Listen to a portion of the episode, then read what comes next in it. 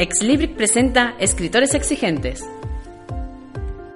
Hola, ¿qué tal? Saludos y bienvenidos a un nuevo programa de Escritores Exigentes, el podcast de la editorial Exlibric en el que entrevistamos a escritores y profesionales del sector. Como siempre, os habla Carlos Torres desde el Departamento de Marketing y Comunicación del Grupo IC. Hoy, entre otras cosas, vamos a empezar hablando del Día Internacional de la Corrección que se celebró la semana pasada.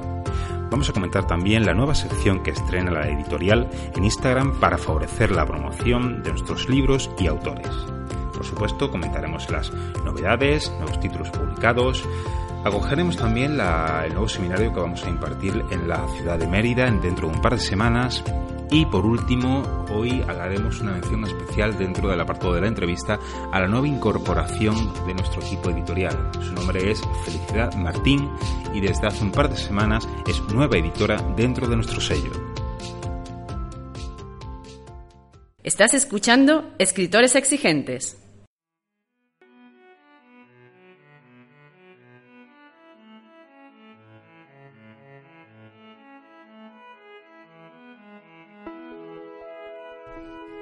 Como os comentaba, el fin de semana pasado se celebró el Día Internacional de la Corrección. Y es que la corrección de texto es una de las tareas fundamentales dentro del proceso de edición de cualquier libro. También conocida como corrección de originales, la tarea del corrector consiste básicamente en leer, revisar y sugerir cambios al texto que permitan darle una mayor precisión, claridad y legibilidad. De hecho, las correcciones a las que se da lugar tienen como fin último el perfeccionamiento del texto para el lector. ¿Qué es lo que hace el corrector?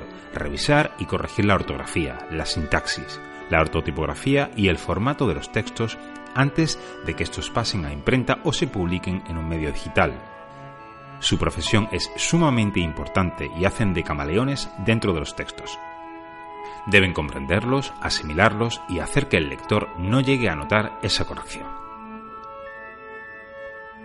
Dentro de las muchas reflexiones que se hacen sobre dicha labor, hay que destacar que la corrección de estilo es un oficio fascinante.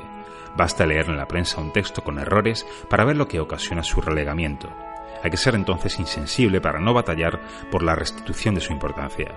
La labor del corrector de estilo, por ejemplo, es tan valiosa que abruma oír a quienes la juzgan inocua, superflua, tan fácil que a cualquiera puede encomendársele. El corrector pone su oficio al servicio del escrito, igual que el relojero echa a andar nuevamente la maquinaria que da la hora y los minutos.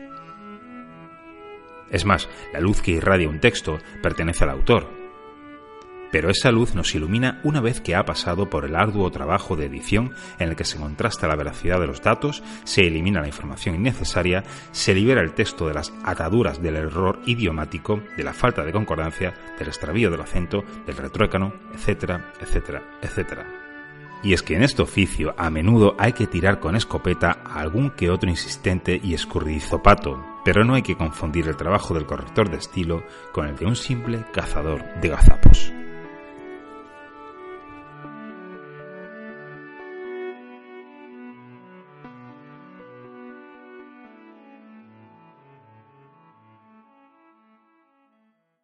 ¿Escribes? ¿Quieres publicar? Consúltanos en el correo electrónico exlibric.exlibric.com.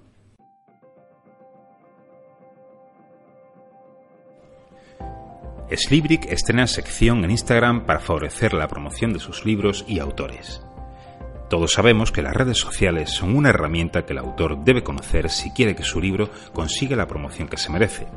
Si antes los canales para hacer visibles una novedad editorial se reducían a los medios de comunicación, ahora estas plataformas online facilitan mucho las cosas, haciendo posible la viralización de contenidos en apenas unos minutos.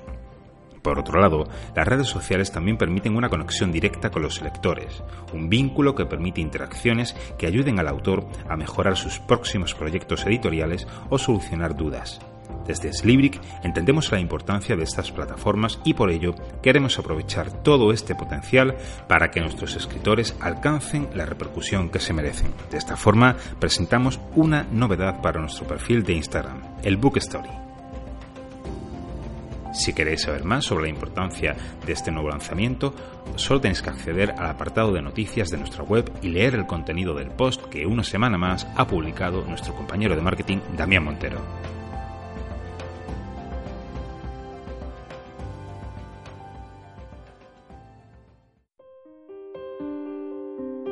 Esta semana os preguntábamos en las redes sociales cuál es el libro más romántico que conocéis y la verdad es que los comentarios son de lo más variado. Empezamos por los que nos habéis hecho llegar a través de Facebook. Por ejemplo, según María Isabel Pérez, el libro más romántico que conoce es Orgullo y Prejuicio. Para María Ángeles García García, el 8, que además, apunta, tiene un montón de misterio. Ariane Montes, Pasiones Humanas. Judith Rodríguez, La chica que dejaste atrás, de Jojo Molles. José Manuel Bernal, Tenías que ser tú, de Susan Elizabeth. Ana María de Fuentes dice que el libro más romántico que conoce es La Villa de las Telas, de Anne Jacobs. Maite Batalla, el más romántico que he leído es Cumbres Borrascosas. Macarena Córdoba, El amor en los tiempos del cólera, de Gabriel García Márquez. También ha habido mucha participación en Twitter. Comenzamos con Antonio Nebreda, Meretriz, de Lola Nieva, Arancha Caballero, Perfect, Wikiro Forastera, de Diana Gabaldón, Rufino y ¿A ti qué te pasa? de Megan Maxwell. María Ángeles Ávila, No me dejes, una tienda en París, El tiempo entre costuras. Bueno, ahí va más de uno, María Ángeles. María Criado, El cuaderno de Noah, de Nicholas Sparks, es maravilloso. Bueno, todos los libros, bueno, todos los libros de este escritor son muy románticos. Conchi Román, Drácula, de Bram Stoker, Rubén Valero, Romeo y Julieta y Marta Cole, Postdata Te Quiero, de Emi Gómez. Y para terminar, veamos los comentarios en Instagram. Beita Luque, El diario de Noah. Me encantó el libro y la versión cinematográfica. May Díaz, El amor en los tiempos del cólera, una historia de amor inigualable. Eva Liz, a un nivel diferente de amor, me encantó un poco de ti. Entre letras de amor, me encantó El diario de Noah. Natacha Celeste, las novelas de Corín Tellado, en especial He vuelto para ti. Por supuesto, podéis seguir respondiendo a esta pregunta a través de nuestras redes y comentarnos cuál es el libro más romántico que conocéis. Recordad que podéis contactar con nosotros y mandarnos vuestro manuscrito a través del correo electrónico exlibric.com.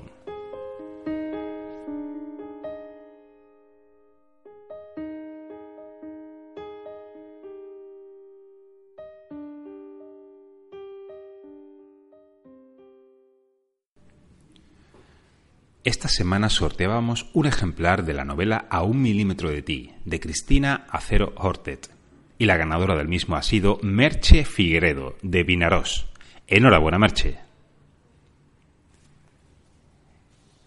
En el apartado de novedades, antes de anunciaros las nuevas presentaciones de títulos de nuestros autores, recordaros que Mérida acogerá el próximo 13 de noviembre, miércoles, el nuevo taller para escritores exigentes de Slibrick. ¿Cómo publicar un libro? Es una pregunta que muchos autores se hacen día a día. Los manuscritos se agolpan en cajones o carpetas digitales dentro de ordenadores y en ocasiones lo hacen sin esperanza de convertirse en una obra que pueda alcanzar a los lectores. Desde Slibric entendemos que son muchas las dudas que merecen respuesta y día tras día tratamos de contestarlas. Pues bien, Slibric estará presente, como ya hemos adelantado, el próximo día 13 de noviembre en la Biblioteca Pública Jesús Delgado Balondo de Mérida, situada en la Avenida de la Libertad sin número. El horario del seminario será de 5 a 6 y media de la tarde aproximadamente. Os esperamos. También dentro del apartado de novedades, recordaros que pasado mañana, miércoles 6 de noviembre, María Luisa Muñoz Acosta, una de nuestras autoras, va a presentar en colaboración con el Ayuntamiento de Nerja su primer poemario, ¿Por qué cantó el samurái? El acto se celebrará en el Centro Cultural Villa de Nerja a las 7 de la tarde. Está situado en calle Granada número 45. Y es que Japón es uno de los territorios que más atracción causan en Occidente. Su lejanía, sus costumbres y en general su cultura nos fascinan. Sobre todo eso y mucho más nos habla en su poemario María Luisa Muñoz de Costa. Os esperamos.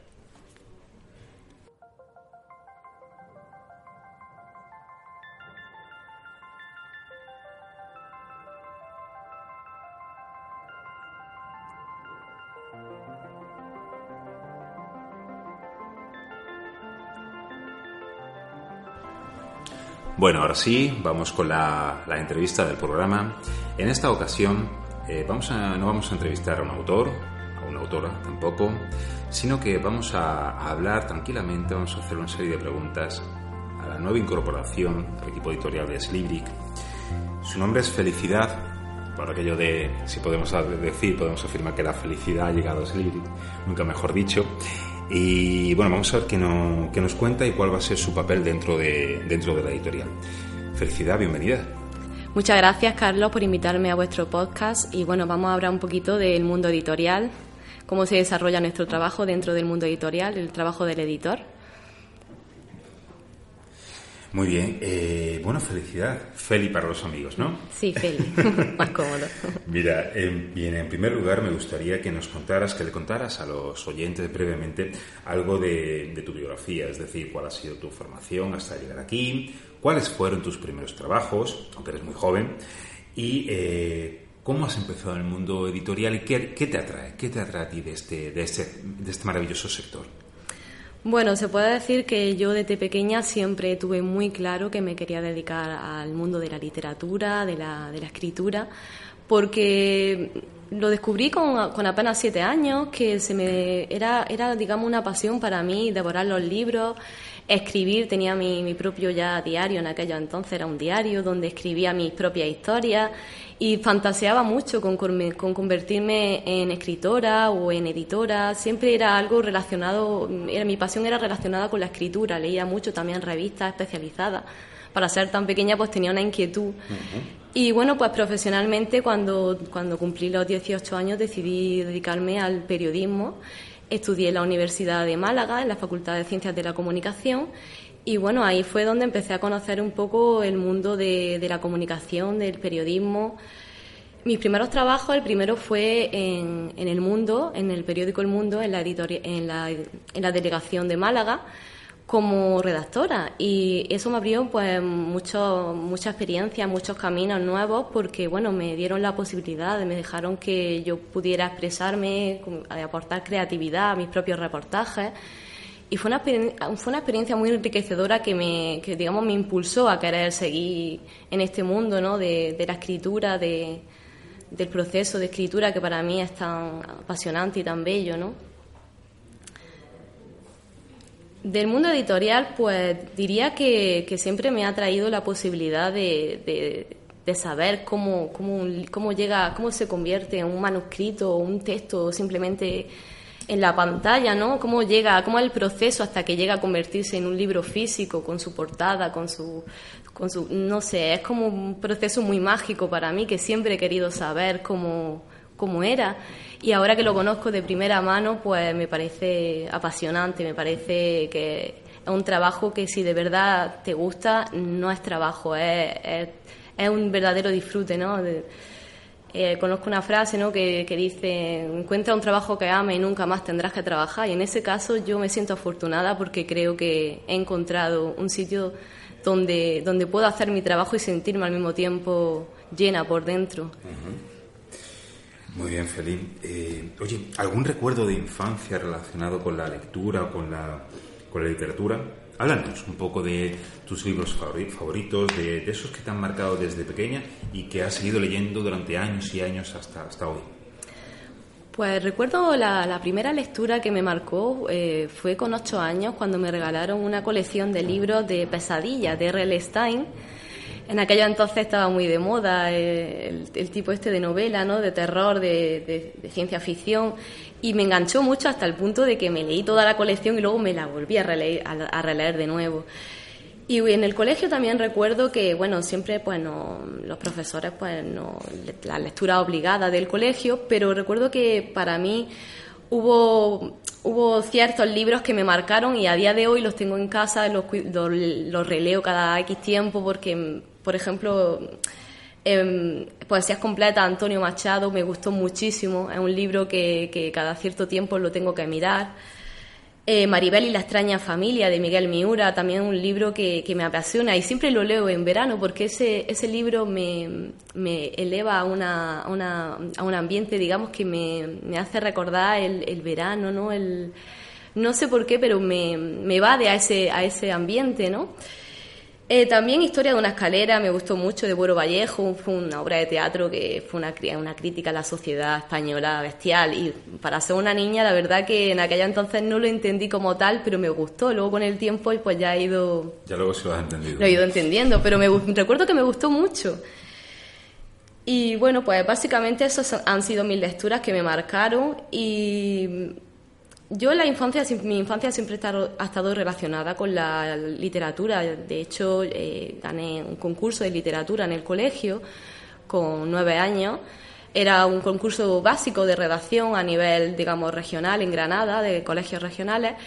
Y bueno, pues era sobre el alcohol. Y bueno, yo en aquellos entonces, con ocho años, no, conocía mucho del alcohol, ¿no? Pero bueno, eh, lo que hice fue hacer una redacción utilizando frases o o como se como, como es frase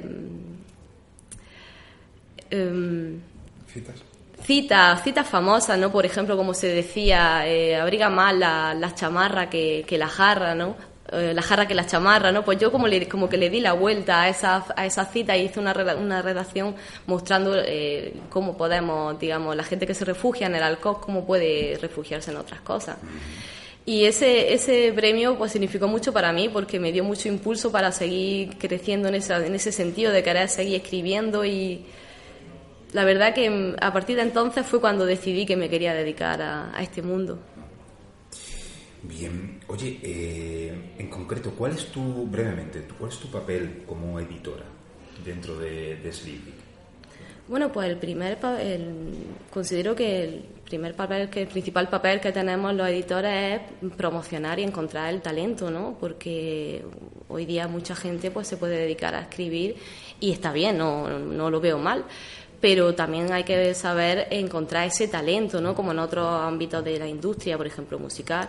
Hay que saber eh, detectar a esas personas que, que tienen, digamos, esa, esa vocación de escritura, esa calidad literaria y bueno, considero que, que, hoy día hay muchas editoriales, hay una saturación de editoriales independientes, pero no todas ofrecen ese acompañamiento al autor que ofrece el Libri, ¿no? Desde el primer momento, ¿no? De que mandan el manuscrito, ya, ya nos interesamos por esa persona individualmente, un trato personalizado, un trato humano, le acompañamos en todo el proceso de edición hasta la publicación, y no solo en la publicación, luego le acompañamos en la presentación o sea, estamos con ellos en la promoción, estamos con ellos hasta, hasta que el hijo, digamos, su hijo, porque nosotros lo consideramos así, ¿no? Cada libro es un hijo del propio autor y, en parte nuestro también. Eh, consideramos que, que, hay que acompañar al autor en todo el proceso y después también hay que acompañarlo. Entonces creo que el Libri es una editorial que ofrece, digamos, ese trato personalizado. Sí, en resumidas cuentas hablamos del antes, el durante y el después, ¿no? Efectivamente. Eh, ¿Qué crees que puede aportar Slibric al mm, ya de por sí saturado mercado editorial español? Pues creo que una edición cuidada y formal del, producto, de, pasando por todas las etapas, ¿no? desde, que leemos el manuscrito hasta que hacemos la corrección ortotipográfica, la revisión de galeradas, el diseño de cubiertas. Eh, hay que apostar por la, también por, la calidad de género de, de por la variedad de, géneros, por la calidad de, los contenidos, de los autores. Y creo que eso es lo que puede, digamos, diferenciarnos del resto, ¿no? Que no todo lo que el libro recibe tampoco se publica. Nosotros tenemos unos requisitos que tienen que cumplir. Bueno, vamos con la clásica pregunta sobre papel versus frente al formato digital. Eh, ¿Cómo se enfrenta Slibric al mundo del ebook? Es decir, eh, ¿cuál es la relación que tiene este sello editorial con las nuevas tecnologías, con los blogs, webs, redes sociales? ¿Qué importancia le dais? Bueno, es más que un hecho que el formato digital ya ha venido para quedarse, pero al contrario de lo que se piensa, creo que nunca el formato digital va a, va a despancar el formato físico, porque el libro siempre, siempre será algo que queramos tener en nuestra mano y coger y poder oler, leer los que somos apasionados ¿no? de la lectura, creo que, que sí, que el formato ebook es un hecho, ¿no? que está presente, que va a estar presente cada vez más, pero bueno, en, en Exlibris ofrecemos de primera mano la posibilidad de los autores de publicar su libro en formato físico y en formato digital. Y bueno, nosotros a través de nuestra web, de nuestra página web, ofrecemos a los autores la posibilidad de, tener un blog ¿no? propio para dar a conocer su obra. Estamos presentes en, en todas las redes sociales y apostamos por el marketing online en redes sociales, entonces digamos que creo que el Libri en ese sentido está al día de, de, las actualizaciones digitales y, de, y del mundo digital en, general. Muy bien, Feliz. Eh, para terminar, oye, si pudieras elegir cualquier libro, cuando digo cualquier libro, cualquiera del mundo, de la historia de la literatura, eh, que te gustaría editar ahora mismo, ¿cuál sería? Pues Cien años de soledad de Gabriel García Márquez. Es un libro que me marcó en su momento, creo que me, me marcó ya para toda mi vida. La historia, bueno, la historia de la familia Buendía, ¿no? Las siete generaciones, que al final, bueno, pues es como, digamos, como la condena a la soledad, ¿no? Y, me gustó mucho y me gustaría poder eh, publicarlo, editarlo en tapa dura.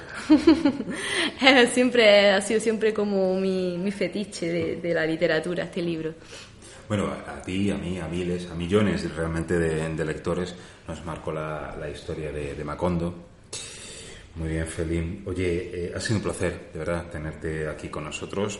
Te deseamos muchísima suerte en esta nueva andadura que hace apenas un par de semanas iniciaste y todos los éxitos como, como nueva editora del equipo de Slibric. Muchas gracias. Gracias a vosotros por invitarme. Hasta hoy, esto ha sido todo. Muchas gracias y un saludo.